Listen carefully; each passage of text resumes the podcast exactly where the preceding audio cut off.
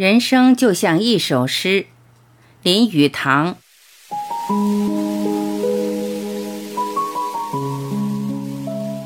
我以为从生物学的观点看起来，人生读来几乎是像一首诗，它有其自己的韵律和拍子，也有其生长和腐坏的内在周期。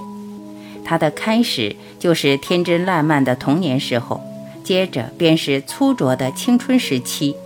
粗拙的企图去适应成熟的社会，具有青年的热情和余憨、理想和野心。后来达到一个活动很剧烈的成年时期，由经验获得利益，又由社会及人类天性上得到更多的经验。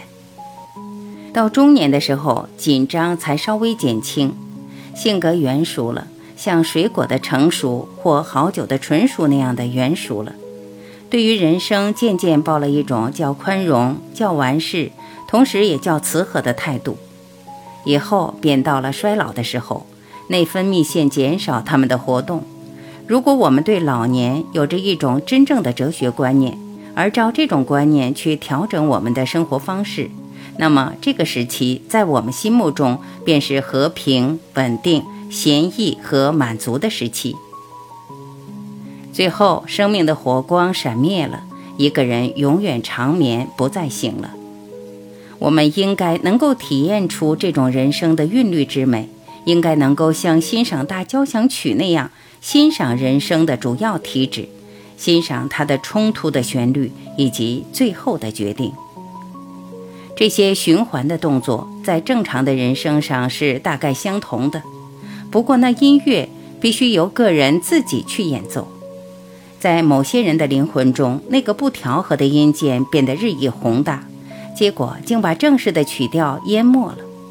如果那不调和的音键声音太响，使音乐不能继续演奏下去，于是那个人便开枪自枪或跳河自尽了。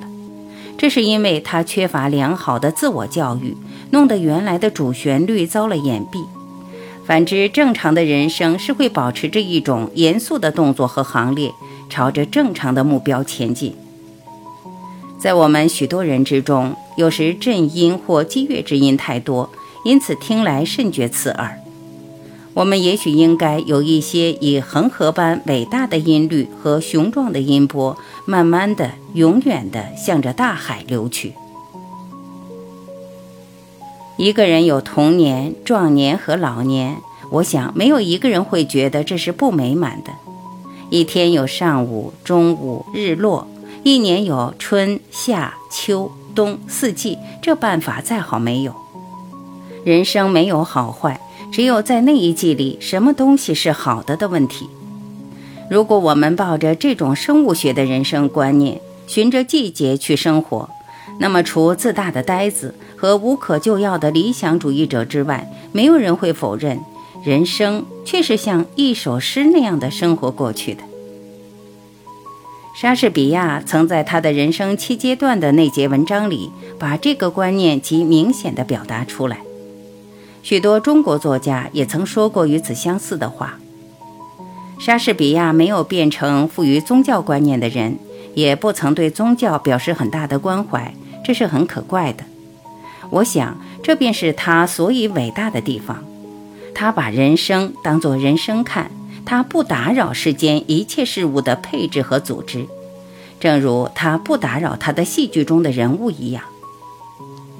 莎士比亚和大自然本身相似，这是我们对一位作家或思想家最大的赞颂。他只是活在世界上，观察人生，而终于离开了。